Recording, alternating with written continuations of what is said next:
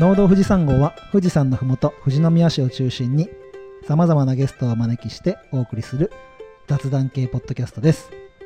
メンバーはピオーネが色づいてきました。サトゥーとえーマルチ剥がしが大変なベイちゃんと早く梅雨は明けてほしいけど明けたら明けたで熱中症が怖いたっさんとえーうちも早く雨が上がってほしい大ちゃんの4人のパーソナリティでお送りします。よろしくお願願いしまます。でゲストに無茶ぶりしてオープニングに入っていただきました。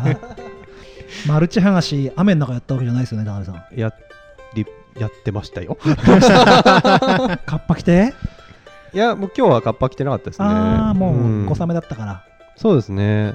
僕も雨でブドウの作業やったりするんですけどブドウって雨よけ多少あるもんで、はいはいはい。全然いいんですけど普通に雨に打たれながらやるわけですか？まあそうですね。まあでもトラクターであやってるんですけど、はいはい。いや手でもやるんですけどね、はいはいあの掘り取り機っていうかモグラ式のやつでうまいことこうなかなか難しいんですけどね。何のマルチですか今だと？ん？何に使ってたマルチですか？いろいろです。ほほほ要は秋冬の準備をしないといけないんですけど、うんうん結構この雨とかでなかなか入れなくて機械が、うんうん結局ハンマーが入れないもんで草も伸び放題だうんし。そうですね。うん、でやっとのこさこう晴れたとかちょっといけそうな時に草を買ってなんつって、うん。でなかなかこう剥がすタイミングがなくて、うん。そう、うん、合間合間でやってるもんでだが遅くなっちゃって。で剥がそうと思ったら雨降ってきたりしてね、ねえと思って。で手でやろうにももうしんどくて、最初はやってたんですけどうね、ん。なのでトラクターの方でなんとかこうできないかなと思っていうん。ろいろ試行錯誤しながら、どうあの掘り取り機？なかなかあのーあれでマルチを剥がそうものならなかなか難しいですけど、うん。でもやってやれないことはないっていうかね、うん。いろいろ創意工夫ですねもうこんだけそうですね。いかににいかにまあこれいい意味でねうん。いかに楽をするかっていうかそう大事ですようん。大事だと思います。うん。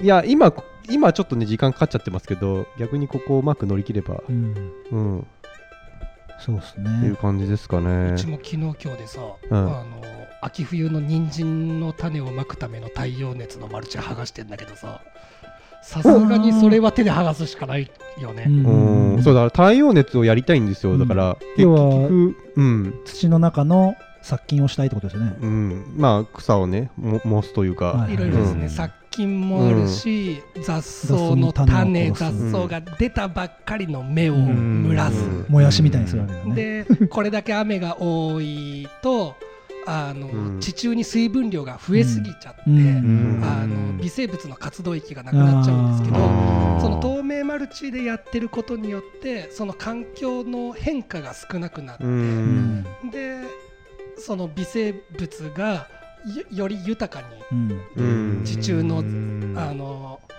炭水化物を、うん。あのうまいこと発酵分解してくれて、で次それを剥がした後に巻く野菜のためのうん。いい状態を作ってくれるんですよね。うん。ででもこんだけ日が出ないとあれですけど急に日が出てきたりしてあのた達田さん熱中症のこと言ってくれたんですけど、うんあれ空調服とか着てます？着てない。僕あれ空調服今年から着てるんですけど、うん。涼しいっす。なんかいいらしいですね。かなりいいっすよね、うん。ただあれやっぱりある一定ラインまでって聞いた。あまあ確かに。ある一定ライン吸ってるのは外の空気なんでね。逆にもう暑すぎちゃあでハウス内で着ててもダメな時はダメなことがありますけど、あただやっぱ自分が汗かいてると僕はあのノースリーブのやつなんですけど、ーうん。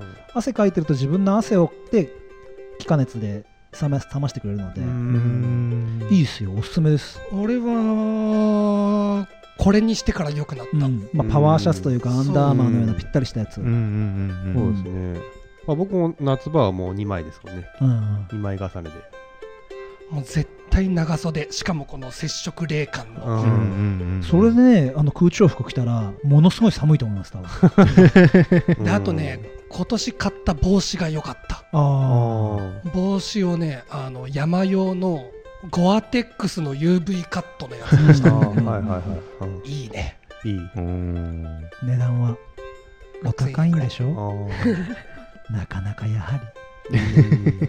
やっぱそういうとこってお金高いですよね。なんだかんだ言って。いやでも買ってよかったね。うん。うん。とりとりあえず3年前に熱中症結構なっちゃって、で1回熱中症になると体質変わるんですよ。おおなんていうのかな。しもう熱中症になる敷地がどんどん下がっていく。うん。うん。でその3年前1回熱中症になった時になんかおかしいなんかおかしいって思いながらでも草刈りの途中だったんで霧のいいところまでって思うじゃないですか、うん。そうですね。ねそれがあと10分ぐらいで終わるところだったんで、うん。うんそこまで夢中になってやってたんですよ。うん。で終わった途端に気がついたら15分前まで汗だくだったのに汗が全く出てなくて。うん。でなんか暑いのか寒いのか分かんない状態になって。あでこれやばいと思って車の乗り込んで急いで家に帰ってる途中のもう運転しながらもうどんどんどんどん自分の中でやばいのが分かって。で家帰ってもう速攻で冷たいシャワー浴びながら湯船に水ためながら水風呂にして入ってなんだけどその日の夜41度まで上がって。えでそしたらもう本当にねそれからねまともに作業できるようになったっていうかまともに畑に出れるようになったのが3週間後でまともに作業できるようになったのが2ヶ月半後でした。はあ。っていうともう引っ張った。引っ張った秋ですよね。はあ。もう9月のお彼岸超えてからようやくなんか絶好調になってきうん。た でも大ちゃんなんか朝霧涼しいから無縁？え？熱中症いやねうちは熱中症はあんまり涼しいもんね。涼しい。うちは本当にお盆の時期にしかこたつ布団を外さないです。うん。どう朝霧の方は今のこの長い梅雨で？やっぱり客足があんまりよろしくないですそねれは梅雨？コロナ？梅雨。まあ両方あると思うんですけど梅雨の方が強いかな今は。本当富士宮はまだ水はけがいいけどね、うん。下の方に行くとやっぱ溜まってきたり河川の氾濫そうですね。があったりするんだようね、うん。ん。でも朝霧まだいい方だと思うよ、朝霧は本当に気候っていうか天候の災害はあんまりないんで助かってますね、でまあ僕の話題になるんですけど、はい。初の富士宮のブドウがうんうんピオーネなんですけど綺麗にできまして今日あのポッドキャストの方には見えないと思うんですけど僕が初めて育てたおおこの日照不足で。ピオーネのブドウ。いいこれは色してる。あれですか佐藤さんが育てた？全部。マジっすか？売れるとこから。佐藤さんお土産は？これまだ食べれないんですよ。ひょっとして今日あれ？実はカバンの中になんてことないです。いや本当に嬉しくて、うん。こんだけ今ちょっとオープンチャットの方に上げちゃおうかなと思うんですけど、すごいですねツイッターの方でもう上げたんですけ富士宮どで作ってる人っていないんですか？いるんですけど。あいるいます？うん。あのーまあバシッとここここまでいけるのはうん。なかなかいないんじゃないかな。えそれはどこ？戸上？えっ、と戸上です。うん。であと社員がそろそろいい楽しみです。感じで。シャインマスカットもじゃあお二人にごめんねポッドキャスト聞いてる方なんか地元の 地元の方じゃないと分かんないけど。これ僕作ってる社員です。マジっすか？おおあ今日持ってきてくれたんですかだから えっとそれぶどうが一房カバンの中に入ってるんで。ですっておいくら？ちょっとまあそこら辺はおいおい、おいおいね、はい。今日あのこんなオープニングで言ってるけど、ん。メインディッシュは有機ジャスはい。について。はいはい。ちょっとね僕らもあの胃をキリキリさせながらピリピリしながら話そうかななんて思ってますけど有機ジャスやっぱりツイッターで聞いてみたらね43人ぐらいのうち40%ぐらいが知らない何それってうんいう感じなのであの丁寧に話していきつつやっぱり現場で、あのー有機農家さんやられてるうんお二人に現場レベルで有機ジャスってどうなのかなとか、うん食品表示の方はどうなのかななんて伺いながら行こうと思います。はい。さんの田辺さんあの僕ら富士山 GO っつってあのやるんですけど一緒にリスナーさんには見えないですけど手挙げてもらってもいいですか？僕がメインディッシュにって言ったら富士山ゴーってこれあの前回田辺さんが出てもらった時にはできてなかったんですけど新たに作りましたのでこれ。あれ？でもさっき あの前編デザートへ富士山号やり忘れましたね。確かに。反省。じゃあいきます。メインディッシュへ富士山ゴ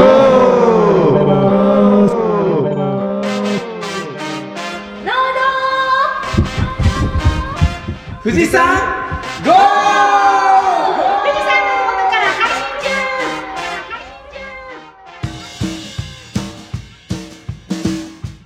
信42号目メインディッシュはサトゥーと大ちゃんの2人でお送りします。それでは前編に引き続き達田さんと田辺さんに来ていただいております。軽く屋号と作ってる作物ぐらいを最初に言っていただいてもよろしいでしょうか達田さんから。はい、えードラゴンファームのたっつぁんことたつたです、えー年間80種類ぐらいの野菜と、えーお米麦大豆あたりを育ててます、うん。はい。ありがとうございます。田辺さんお願いします。はい。えっ、とふもとも農園のべいちゃんこと田辺です。まあ私も年間80品目ぐらいなんでしょうか。うん。うん、まあ少量多品目で野菜と米あともち麦を栽培してます。そんなお二人の有機農家さんをお招きして後編は有機ジャスをやっていきたいなと思うんですけどまず僕の方からあの農水省のサイトにも載ってる有機農産物とはとか有機ジャスのルールがいろいろあるので、まあ、細かく全部言っていくと大変なのでうん。概要を伝えておこうかなと思います。まず有機農産物とは？1種まきまたは植え付け前2年以上禁止されている農薬や化学肥料を使用しない田畑で生産したということ。うん。2つ目遺伝子組み換え由来の種苗を使用してない。3つ目原則として農薬化学肥料を使用しないで栽培を行うなど地域環境への負担をできる限り軽減した栽培で生産した食品であるということが有機農産物というルールです。でその中でも有機ジャスっていう企画制定があるわけですよね。でその企画制度の概要がちょっと長いんですけどリスナーさんのちょっと頭の中にインプットしてほしいんですが有機農産物の名称の使用に関しては補助の条件非売管理種苗防除法と特別な生産方法で栽培された農作物のみにジャスマークを表示することができます。このため有機農産物を生産しようとする場合にはあらかじめ登録認定機関から認定を受けた上で JAS 規格を格付けを行います。なお流通段階において小分けが行われ有機農産物として流通させるために小分け業者にも認定制度がまた輸入業者にも認定制度がありますと。いうことです。でまあ表示方法なんですけど名称の表示方法は有機農産物とか有機〇〇とかオーガニック〇〇と表示します。〇〇の部分はその一般的な農産物の名称を記載すると。有機野菜とか有機人参とか、えーそういうふうな表示です。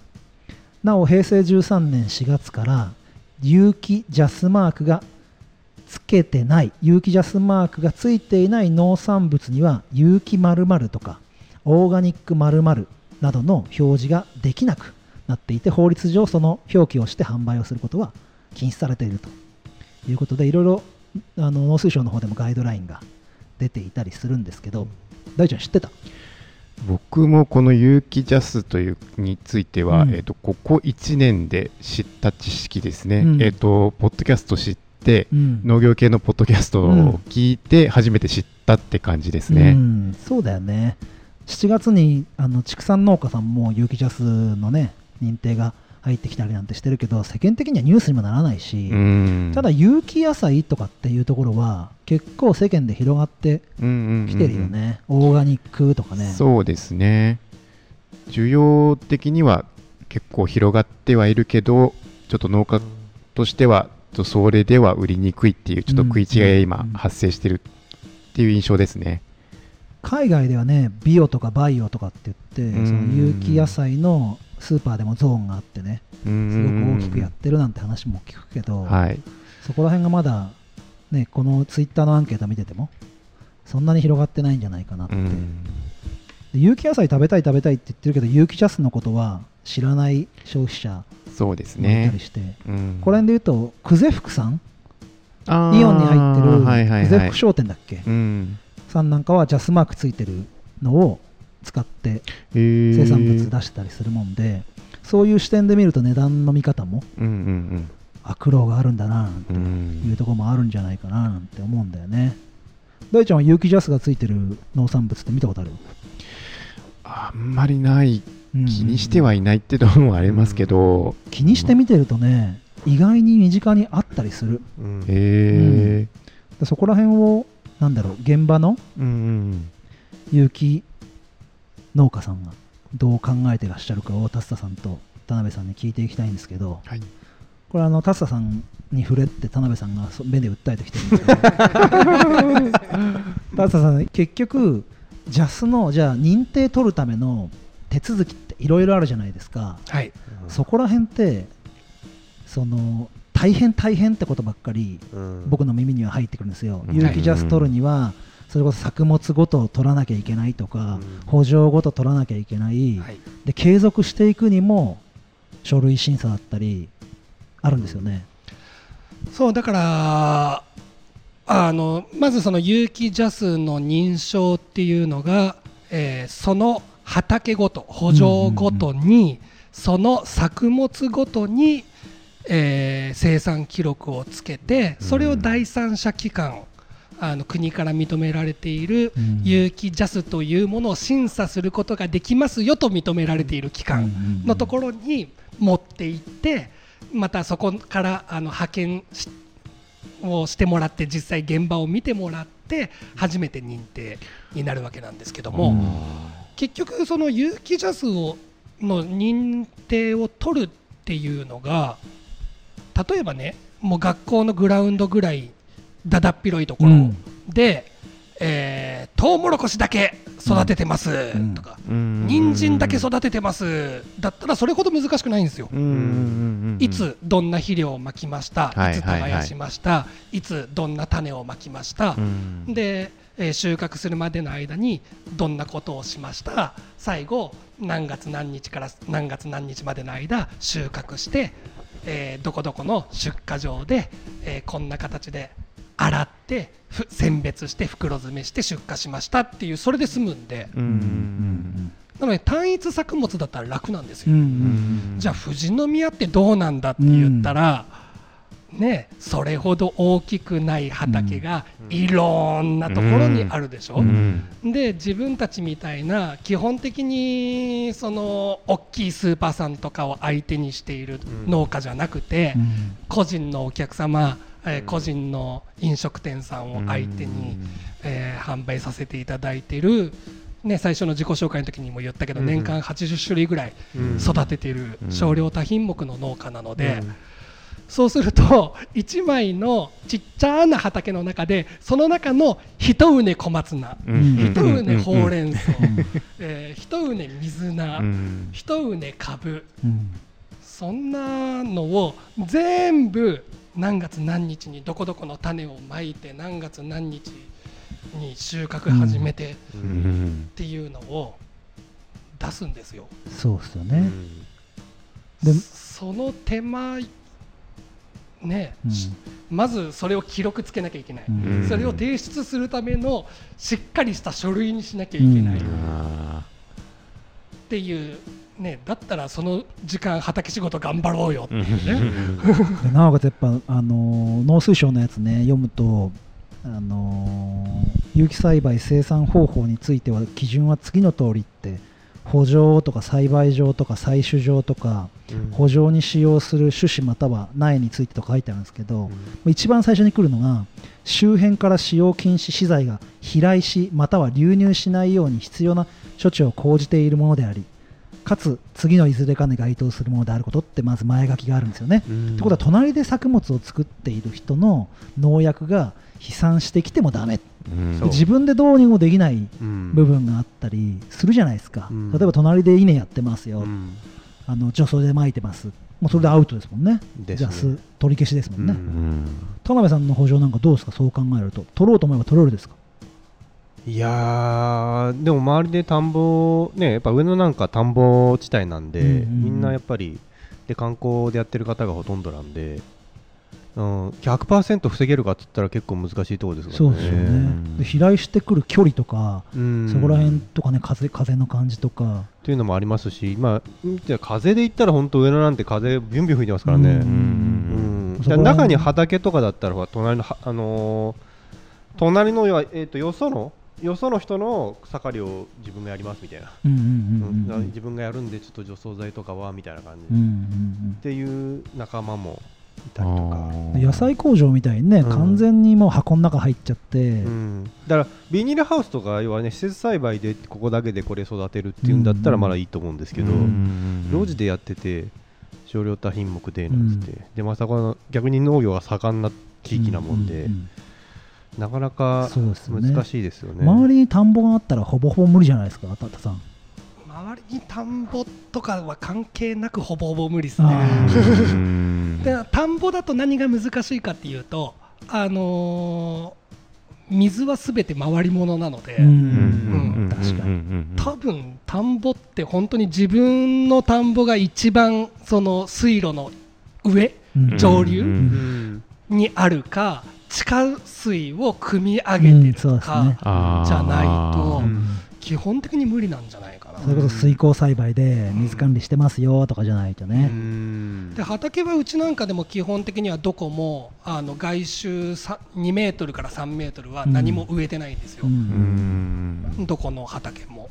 それはあの、まあ、その隣の畑から農薬とかが飛んでくる、んまあ、ドリフトっていうんですけどね、専門用語で。それをドリフト干渉地帯っていうのを、まあ、できれば3メーター取ってくださいってガイドラインで言われてるんですけど、うん。まあ、それは有機ジャスを取らなくても一応そういうことはやったりはしてますけどね。大ちゃんここまで聞いてどう？いやーいろいろな制約が。あります H の村なんかはさ周りに正直うん。木ばっかじゃん 取れるよね取ろうと思えば、まあまあ飛散すること飛散 するものがないですね。逆に言うとね大自然の中にぽっつりとかだったら、うん。そう。そういうとこじゃないと難しいっていうのがある、うん。中山間地のねこういういわゆる棚田地帯ですよね、うん。う うん。ん畑にしてますけど、うん。畑にしてるけどき基本は棚田みたいなもんなんでどこもかしこも、そうですね。そこでしかもねうちのところだけがまとまってるじゃなくてうちなんかでも畑全部で何箇所ある、うん。1 2 3 4 5 6 7 8 9箇所。半径5キロぐらいのところに9箇所に分かれてるんで。一番遠いところだと、うんね、7キロぐらい離れてーる っていうこう難しさがすごい情報として農業やってるとうん。入ってくるじゃないですか、だけどその農水省のデータとか見てみるとまあ有機食品市場規模の推計値みたいなのを見ると2009年から2017年まで42%アップ。うん。有機野菜有機農業なんかは増えてる。8年間で42%有機食品の市場規模は拡大していて新規参入者における有機農業等への取り組み状況なんかは新規参参入者だけで見ると3割が有機農業に取り組んでいる。新規が50人いたら15人は有機農業を頑張っていると有機農業を実践する田畑における生生物多様性もあの保全効果が高いなんて数値も出してて有機農業を推してるけど有機野菜として販売するハードルは高い、そうですね。ちなみにその42%ってうん、例えば自分たちはどうなるんですか？有機ジャスをジャスですね。取っていない有機農家は。その表記表示が難しい。有機農業ってこんな農業っていう説明の中に1ページ目が有機生産システム。要はこういう風な形で作ってます。で2ページ目が有機ジャスとは信頼の証です。ってジャスの説明がある。その次がデータから見る有機農業って説明してるんですよ。うん。だからおそらく多分それはしあの本当に有機ジャスを申請して認証されている数ですよね。うん。多分うち私の感覚だとあのここ最近の新規就農者うん。は、における本当の意味での有機農家はい、の割合はもっと多い気がする。うんうん。有機農業っていうその概念うん。カテゴリーがどこまで入っているのかっていうのはこれ出典は新規就農者の就農実態に関する調査結果平成28年度のもの。うん。全国農業会議所全国新規就農相談センター調べってなってますけどあ有機農業ってくくりがジャスをやってる人なのかうん。うんあその実態調査の方だったら実質的な有機農業かもしれない。うん。うん。有機ジャスをタサさんとか田辺さんも入っているということですよね。で富士宮の肌感としては正直新規就農者っていうのを富士宮でワードで出すとあほぼほぼ有機農業でしょっていうふうな話が多いですよやっぱり。ううん。ん、富士宮だとそうだよね、多分本当にうん。7割、8割そうそうそうそうなんじゃないかそうそうですね。特にやっぱ、えー次世代人材育成事業のうん。補助金が動き始めてからはやっぱそういうのが多いとうん。いうような話があるもんで有機ジャスの話ってすごく重要だななんて富士宮から配信する上でうん。必ず通らなければいけないとこかなと思ってうん今回お願いしてるんですけど、やっぱりこうお二人からすると有機ジャスっていうのはすごくハードルが高くて実用性が難しい。そうですね。でじゃあ実際消費者がこれだけ有機ジャスってのを知らないのにうん。有機ジャスを取る価値って何なんですかねってすごく他のポッドキャスト番組聞いてても思うんですよ。ん。であの生産物作って農家レストランやってる大ちゃんでさえ有機ジャスを知らないと、うん。じゃあ有機ジャスマークがあってあなんかマークついてるって気づく人もほぼほぼいない、うん。いないと思います。うん。どう思います？お二人は。たあのーまあ、まずはあの、ね、私たちみたいな少量多品目農家じゃなくて、うん。先ほども言ったように単一品目を大量にやるうん。うんる有機農家向けうん。のシステムだと思います。うん。で、えーっとそれが有機ジャスを表示すできるようにすることによって何が変わるかって言ったらそういう有機野菜有機農産物有機食品を専門に扱っているチェーン店、うん。スーパー、えー百貨店、うん。そういうところに大量に卸すことができる可能性が広がる。うん。そうですよね。うん。ただ自分たちの場合は基本的にお客様と直接取引なので、飲食店さんだったり個人の一般家庭だったり、そうですね。なので必要性がない、なのでこの前知り合いがお茶販売のお店でパートやってて、うん外国人さんがコロナの前ですようん。来て有機ジャスマークがあるお茶ってありますかって聞いてったんですって、うん。で聞かれた本人は分かってなくてここにはないですけど他あるかもしれませんとかっていうような話になって意識高い人はやっぱ見ていて、うん。だからそれだけ生産者としては作る価値がある。うん。でもお茶はかなり難しいと思うんですよ勇気でやるって、そういうこうやっぱ価値を分かってくれる消費者が増えてまあ価値うん別に勇気だからいいとか観光だから悪いとかそういう意味ではなくて、うん。そうやって有機農業を推進するのであれば、うんそこら辺のこう情報の伝え方とかも大事だななんて思って現場はどうなのかっていうとやっぱ厳しいっていう状況ですよね。うん。うん。で今度あの販売？さっきの有機ジャス取ってないと有機〇〇って表示できない。うん。オーガニックって表示できないっていうのが食品表示基準平成29年内閣府令第10号の規定に従うほか有機農産物の名称の表示は次の例のいずれかによることとするってことなんで有機農産物として示されているものはまあ 1番有機農産物って表示。2番有機栽培農産物3番有機農産物〇〇または〇〇かっこ有機農産物。4番有機栽培農産物〇〇または〇〇かっこ有機栽培農産物。うん。5番有機産有機栽培〇〇または〇〇かっこ有機栽培。6番有機〇〇または〇〇かっこ有機7番オーガニック〇〇または〇〇。みたいな感じで。誰も分かってない。そう。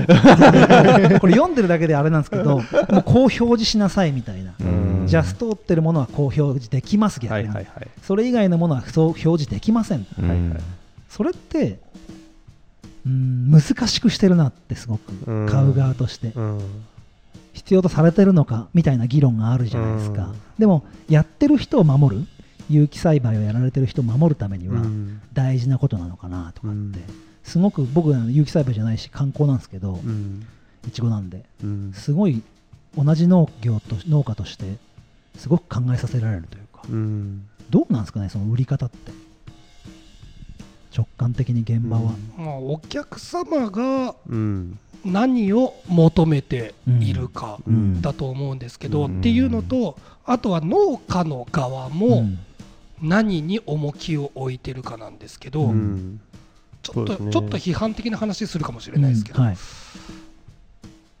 自分が思うに農家の中でもある一定の割合で有機農業をすることうん。うん自然栽培をすること、うん。自然農法をすることうん。自然農をすること、それが目的になってる方がいるんですよね。うん。うん。うん。あのそれはそれで生き方なのでね。のいいと思います、うん。いいと思うんですがあのそれとあのお客様にこういう野菜をお届けしたいのでその手段として有機農業という方法を選んでいますっていう、うんうん。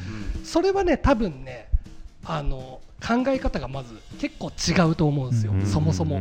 田舎暮らししたいのか農業やりたいのかっていうあみたいな差そうですね。って感じですね。うん。で自分なんかはそのあくまでも方法手段としての有機農業、うん。まあ栽培方法としての有機栽培。そうですね。私もそっちですね。うん。なので別にその有機ジャスの表示ができなくても、うん。有機野菜っていう歌えなくてもうん。困ってないです、あの有機野菜だからうちの野菜買ってじゃなくて、うん。あの俺が育てたドラゴンファームの野菜を買って食べてみてっていう、うん。そっちなので、栽培方法はこうやってるって。はい。だから究極はこれまあそのタサさん。なん。ですけど究極はです別に僕があの観光の農家であうんあろうがなんだろうが、うんととにかくまあ僕の野菜を元々農園の野菜を食べたいっていううん。いやもうお客さん対お客さんと自分との付き合いみたいな、僕はまあもちろん使わないんですけど、うん。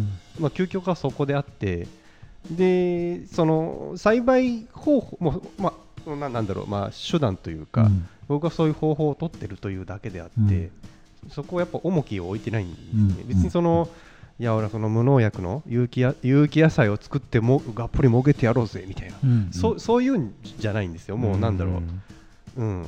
まあ、一つの生き方というかそうですね。うん。うん。なりわいとして僕がそれを選択しているだけの話であって、うん。うん。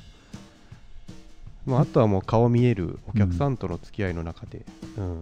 行き着くところは僕がこういうふうに作ってるのを買ってくださいっていう時に僕はこういう方法やってますっていう説明のだけですよね。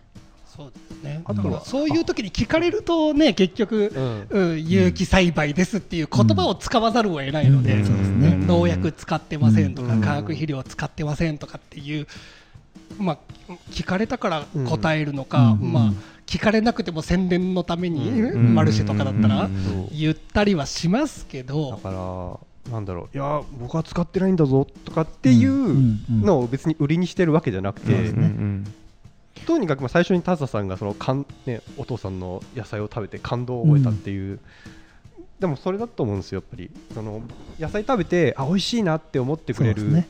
その気持ちだと思うんで、あ別に観光の野菜であっても何でもねやっぱ美味しいものを食べたらすごい幸せな気分になるじゃないですか、うん。自分の野菜食べて本当に美味しかったよっつって、うん。でねあの野菜が嫌いな子供がうん。田辺さん家の野菜だったらなんか食べるんだよねとかって言われたりとかするのがやっぱすごく嬉しくて。幸せですよね。うん。でそういう声とかもやっぱりいただいてるんで、うん。あ自分もやってってよかったなっていうのが、それが栽培方法がどうである観光だろうが有機であろうが、それどどんな方法であろうが関係なくうん。その言葉は嬉しいですもんね。そうですね、自分のやりたいやり方でやる選択肢が有機農業。そういうことですね、うはい。美味しさを求めた結果答えとして有機農法っていうのが当てはまったというかうん。があったっていう形ですかね。うん。うんまあやっぱりある程度思想的なところはありますけどね、あの根本的に農薬使いたくないとかね、うん。うんっていうもちろんスタートがそういうところもうんそうですね。あるし、うん。だからねん別に何が丸で何が×かじゃなくてうん。いろんな複合的な要素はうん。あるので何とも言えないですけど、まあ、正直思いますよ。あのアブラムシめっちゃついた時とかね、あの田んぼが冷えだらけになった時とかね。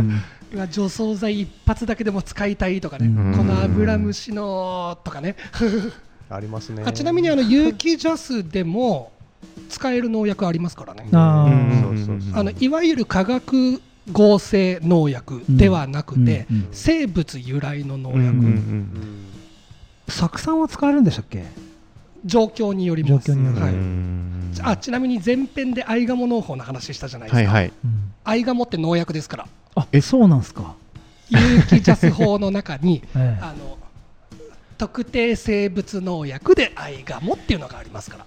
うん。あじゃあアイガモ使っちゃうとえっと有機ジャスには通らない。いえいえあのあの有機ジャスで認めらあれている農認められている薬。農薬、うん。あ あそうか。農薬農薬。だから有機有機農家ですよって言ってますけど、うんあのその中に例えば無農薬で育ててますっていう言葉も難しいんですよ。ね。うん。あうんあアイガモが農薬一応だから。有機ジャス法っていう法律の中ではアイガモは農薬なんで、うん。おーいやでも今回やっててお客さんの中で、うん。あの化学物質過敏症のお客さんとかいらっしゃるんですよ。あうん。そうのなると本当になんだろう。あの農薬そのまあ有機ジャスで認められた農薬ですらもダメだし、うん。あの農薬云々じゃなくてもあのビニールがダメとかね、うんうんーうん。もういろんんな薬剤に科学的なものにもすぐ反応アレルギーが出ちゃってって困ってる人がいるわけですね、う。ん、だから逆にもう自然栽培で育てられたような野菜じゃないとダメっていうお客さんも中にはいたんですよね。かわいそうですね。辛いでしょうね、うん。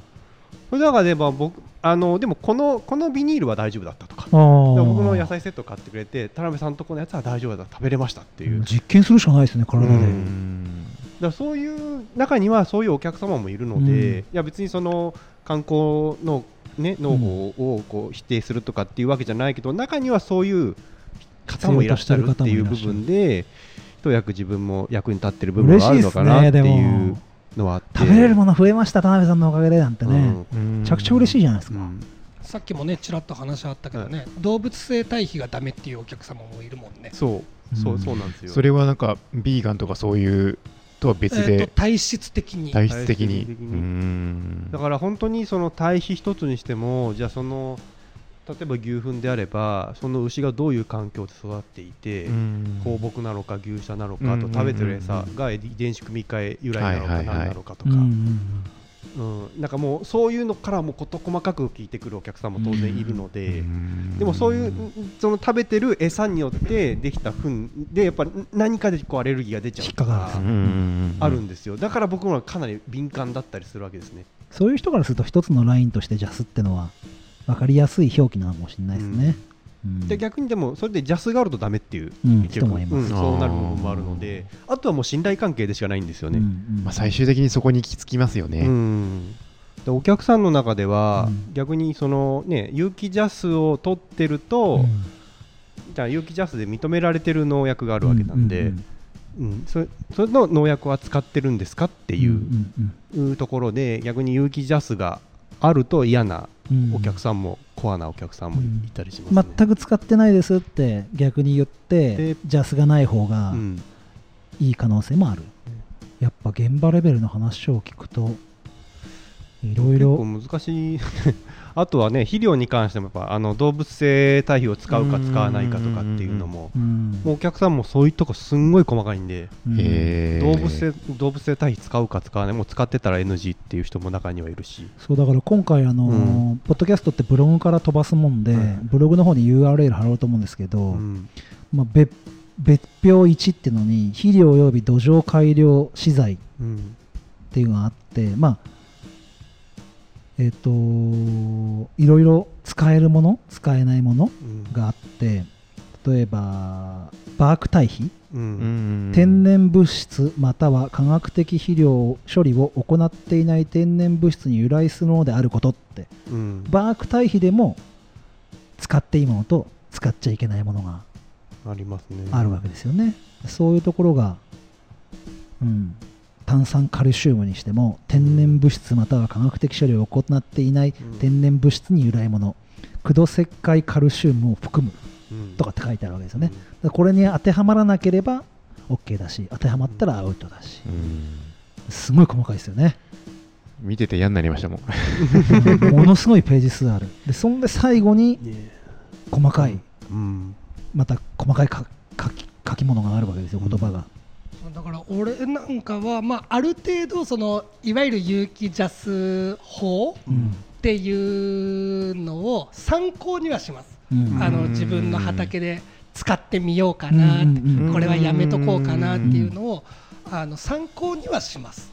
でも別に有機ジャス法を取るつもりもないし、うん。あのそこに縛られてはいないです、ううんん。そうですね。うん。でも悪いことではないと思うんですけどね、うん。その消費者が必要としたカテゴリーをうん。作ってあげて、もうそれがあるだけでもそのカテゴリー内ですってうん。分かりやすいじゃないですか、うん。うんで逆にそのうーんそれを求めない人は別に気にしなきゃいいわけで、うん。あるいろいろな引き出しがあることはすごくいいんじゃないかな、うん。やっぱりね何もなかったら無法地帯になっちゃうので、うん。うん。ただまあおかげさまでね今自分たちの周りではもう直接顔の見える関係ができているのでうん必要性を感じていないっていうだけでうん別に有機ジャス自身を否定するつもりは全くないし、うんうん。僕も結局いちごなんで観光だしうん。あの守った使用回数で使用量で農薬使いますしブドウもそうなんですけど、うんだからといってべ別に有機栽培されてる方うん。がどうだとか思想的に活動してる人がどうだとか 思わないですし、うん。同じ農家として一緒に頑張れればなと思う,、視点であのポッドキャストでもぜひ話題に上げてうん。僕も理解をして、うん。こうやってね大ちゃんもすごい勉強したでしょ今回うん。配信するってすごい勉強するじゃん、うん。でそれをすることで自分のさっきのタッサさんも言ってたけど参考にして自分も、うん。それで自分の農業をブラッシュアップしていければうん。いいかなって思ってますね。ね本当に農業っていう大きなくくりで言ったら本当にみんな仲間なわけじゃないですか、うん。もう90何パーセントはねもうみんな同じ志で。うん。でちょっと栽培のところで数パーセントだけ違いがあるっていうぐらいのあれなのにうん。ね結構 SNS とかだと、うん。もう有機農家対観光農家みたいな対立関係ができちゃってたりとか、違うだろうってみんな仲間だろうっていう、うん。まあそれも多様性？うん。あっていいだと思うんですよね。だけどなんか足引っ張り合うような農業界ではあってほしくないし、うん。やっぱり自分の正義を主張しちゃうと、うん。やっぱそういうのが出てきちゃいますよね。ね。そうだね。海軍が本当に正義なのかってねアリスを読んで考えるんだよね。う ん じゃあとりあえずあのデザートへ富士山号を4人で言ってそこで収録は切っちゃって、あとは雑談で片付けしながらはい。終わりたいと思います。デザートへ富士山山、ゴーありがとうございましたありがとうございましたありがとうございます。ありがとうございます。ありがとうございま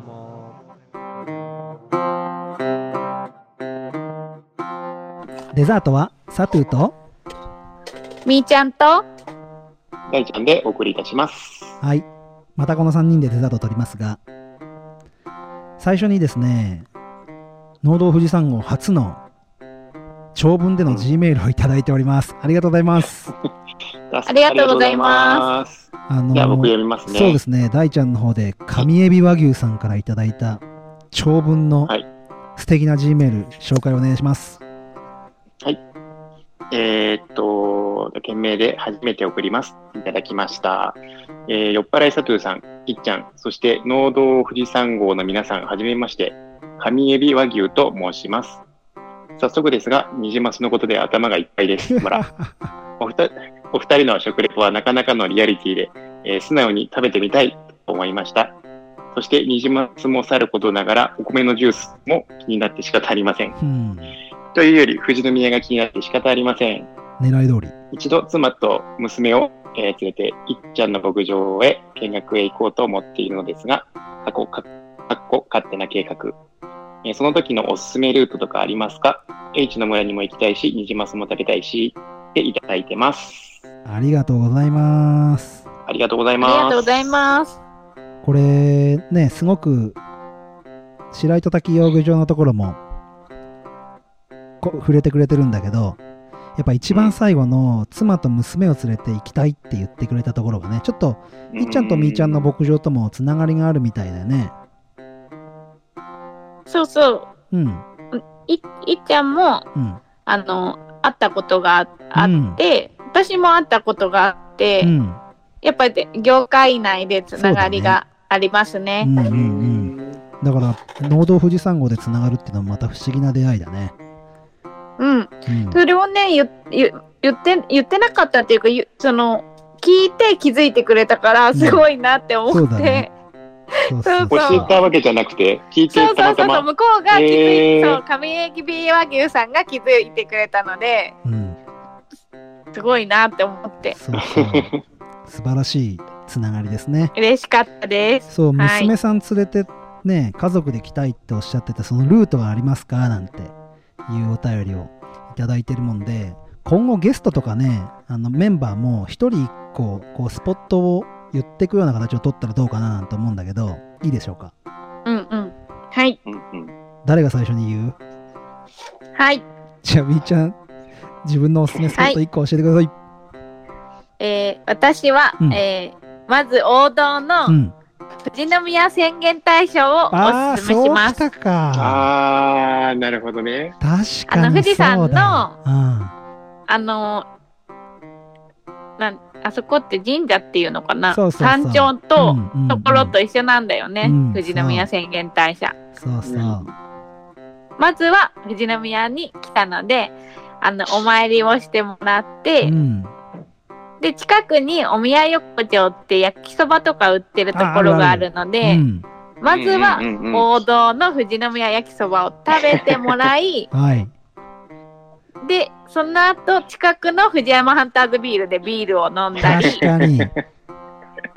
おい、誰が運転するんだとかって話になるね。あ、そうそうそう。だからちょっとそこら辺に最寄りに、あの宿を取ってもらって、うんいい夜ね藤山ハンターズビール行ったり、うん。まあバスかレンタカーを借りてう、ん。なんかふ朝霧高原の方に来てう、ん。もういいかなっていうふうに思って、一番最初は宣言大社がいいかなって思ったのでそう、だね。なるほど。いいね。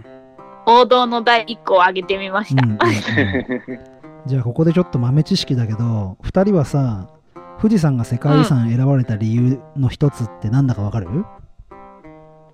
富士山がうん。綺麗になったからって思ってた。なんかゴミが多くって世界遺産にするにはダメってなってたから、うん。うん。うん。なんかゴミ拾いを一生懸命して綺麗になったのかなって思ってた。うん。大ちゃんは？え、でもさっきの神社お。系で言うと、読んできてるな。日本で、うん。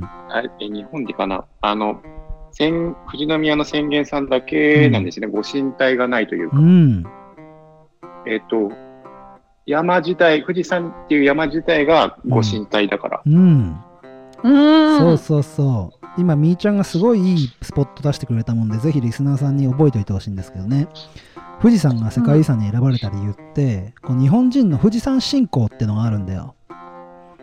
うん富士山を見て手を合わせたりとか、その富士山を神として祀って信仰してるっていうところも一つ文化遺産として登録された要因なんだよね。だから、うんみーちゃんが富士山、あのー宣言大社を最初に指定したっていうのは、農道富士山号としてすげえ大事なことだななんてすごい感心しちゃったんだけど、まずそこからね、よかったうん、いいと思う。すごいいいと思うんう。近くにもいくつかホテルあるもんね。うんう。うんん。駅前にいろいろありますもんね。そうだね。遠くから来るんだったら、そこで一回一泊するのもどっか寄ってきてね一泊するのもいいかもしれないね。うん。うん次誰行きますか？大ちゃん行きます？えーっと、じゃあ次ちょちょちょちょちょは、大ちゃんのスポット。あスポット行きます。うん。大ちゃん言える？H の村も行きたいって言われてるけどはい、ぜひ来てください。ジビエホットドッグねね。ぜひ食べてほしいですね。じゃあ大ちゃんのスポット、スポット。えー、まあ、娘さんも来てくださるということなので、うん、やっぱり朝霧高原に来てほしいということで、うん。餅屋とかどうですかあ、ね。いいね。遊具たくさんあるからいいね。ね。うん。ちょっと子供たあね、うんもう楽しめる。うん。あそこ、ニジマスのつかみ取りとかもできるら。うんうん。え、あるの？やってるのかな？やってないっけ？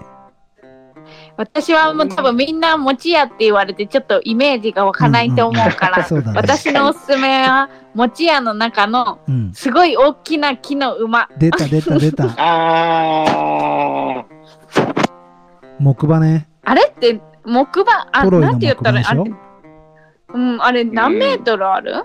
あれ結構、まあそもそも立ってる位置が高いから、すんごい長い滑り台だよね。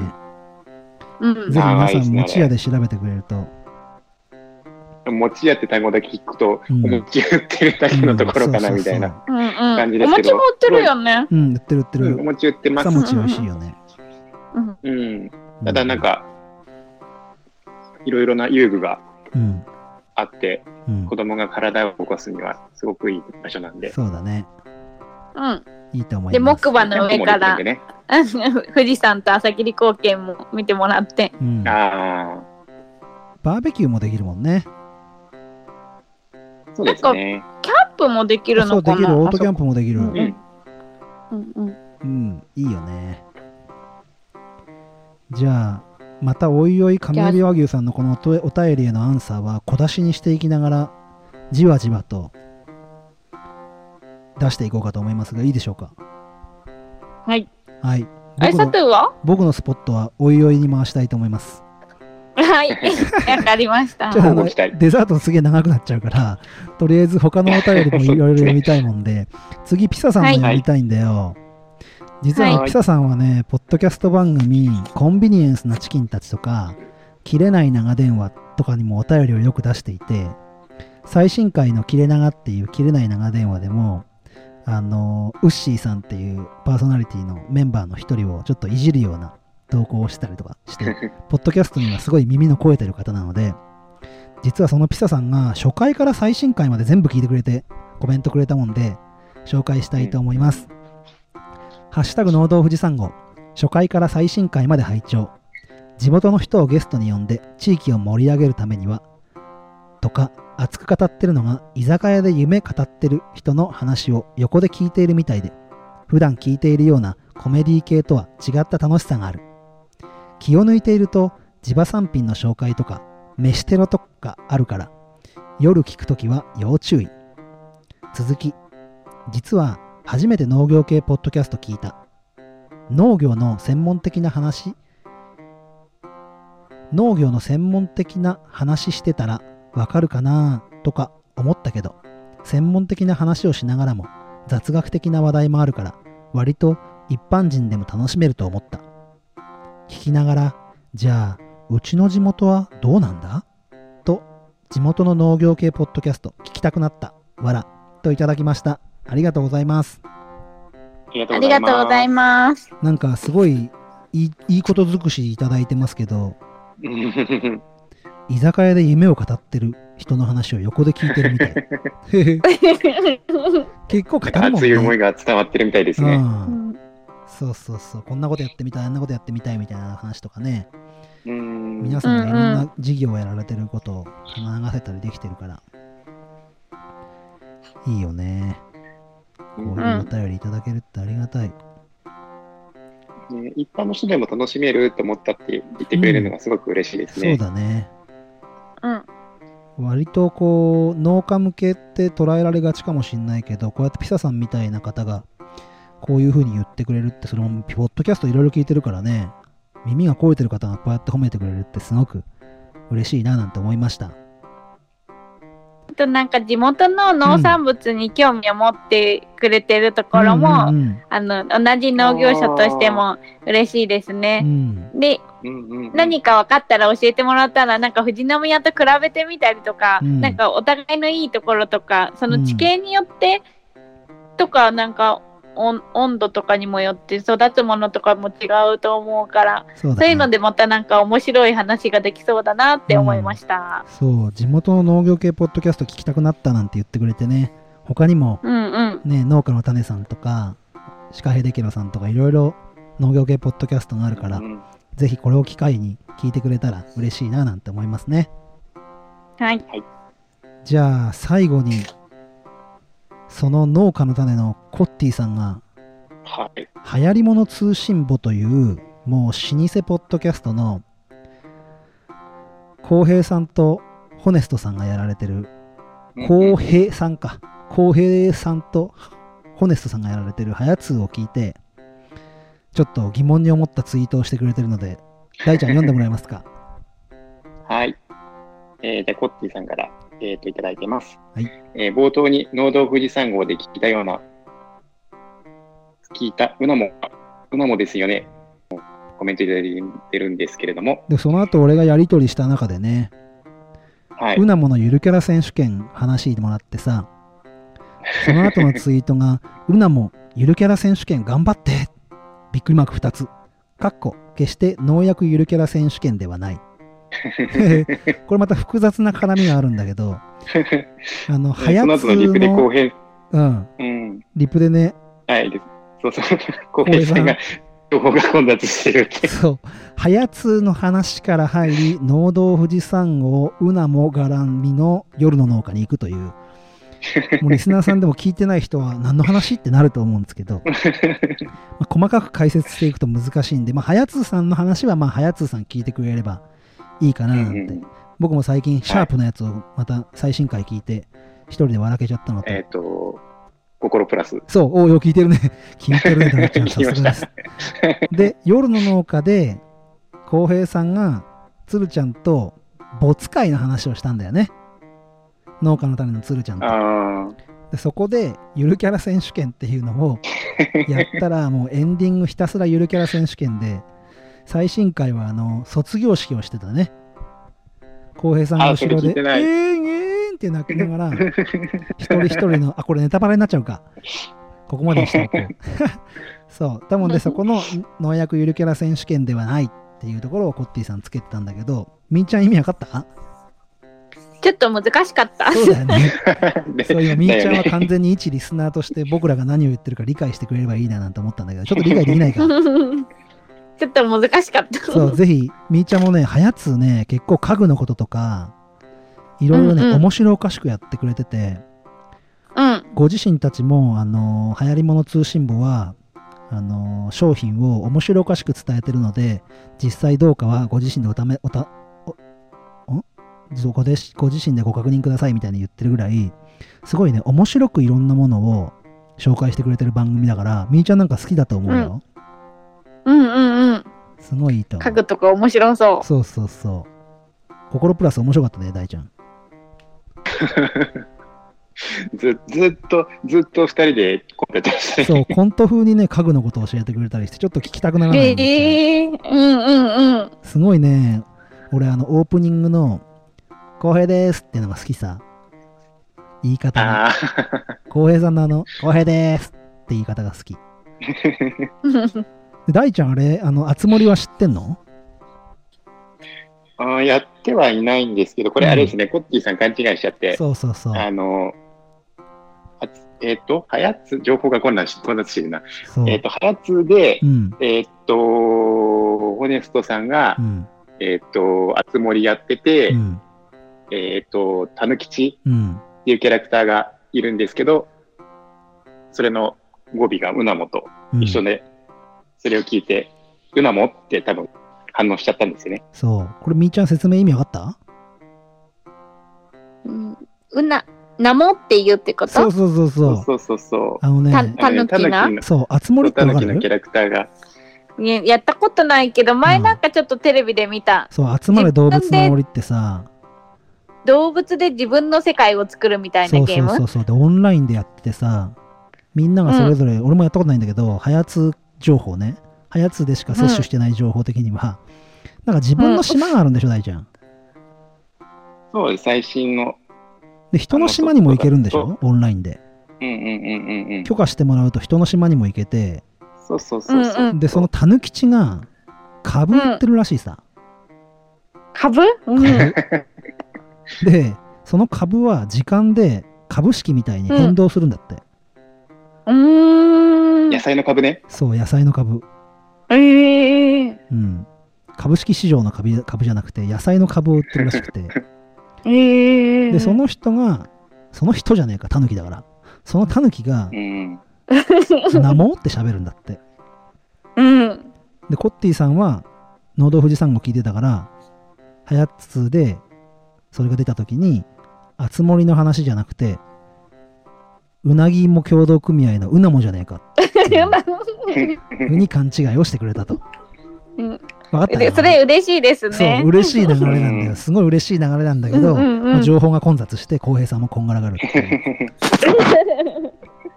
そう僕もそのね、あの、うん。コティさん。が勘違いした回聞いたときに、うん、え、うなもって一瞬思ったけど、そうそうそうそう。俺も速攻聞きに行ったもん。最新回を速攻聞きに行って、あ、これはうなもだと思って、いや、そうか、たぬきちだったのかって大ちゃんの情報で分かった。たぬきちだったらナモって言わなそうなのにね。そう、なんか昔からその喋り方みたいよ。そうだポンって言いそう。んポン。わかる。俺も平成たぬき合戦ポンポコの流れじゃん、それ。今すげえ共感した。世代だよね。平成たぬき合戦ポンポコ。語尾やっぱりポンかなって思う。たぬきだと。そうよね。うんうん。わかるわかる。なんて複雑なトークをしてしまいました。大好きな番組、はやつ農家の種、夜の農家の話をしてみました。うんうん。紹介するのはこれだけでいいのかな？うん、そうだね。これだけでいいのかな？これだけってこ盛りだくさんだったけど、全部読み切ったかな？そうもう、最近結構いろいろ来てくれるんでね。うん。いや、初め、初の G メール嬉しかったね。うん。嬉しかったですうね。ん。また皆さんからお便りお待ちしてます。はい。お待ちしてます。はい、農道富士山号では、Twitter や Facebook、LINE のオープンチャット、Gmail を用意しています。Twitter は、ハッシュタグ農道富士山号でつぶやいてください。農道は農業の農に道。富士山は数字の223。号はバスの1号車、2号車の号です。えっ、と、Facebook も用意しています。LINE のオープンチャットという偽名で入れる、偽名というか匿名で入れるものも用意しています。ラジオネームで入ってきてくれると嬉しいです。今30人ぐらいいます。Gmail の方は noudou223 go.gmail.com で用意しています。ぜひ、今日みたいに紹介していくので、お便りいただけると、ますます、ポッドキャストが面白くなるかと思います。よろしくお願いします。それじゃあ、みーちゃん、また来週へ富士山号をお願いしていいですか？はい。皆さん準備はいいですか？あ、これリスナーさんも手挙げるパターン？さあ、リスナーさんも。いいね。このパターンは初めてだ。ちょっと周りに人がいると手が挙げにくいけど。また来週へ。また来週。富士山富士山。ゴー大ちゃんだけ遅延がありました。大ちゃんだけ遅延がありました。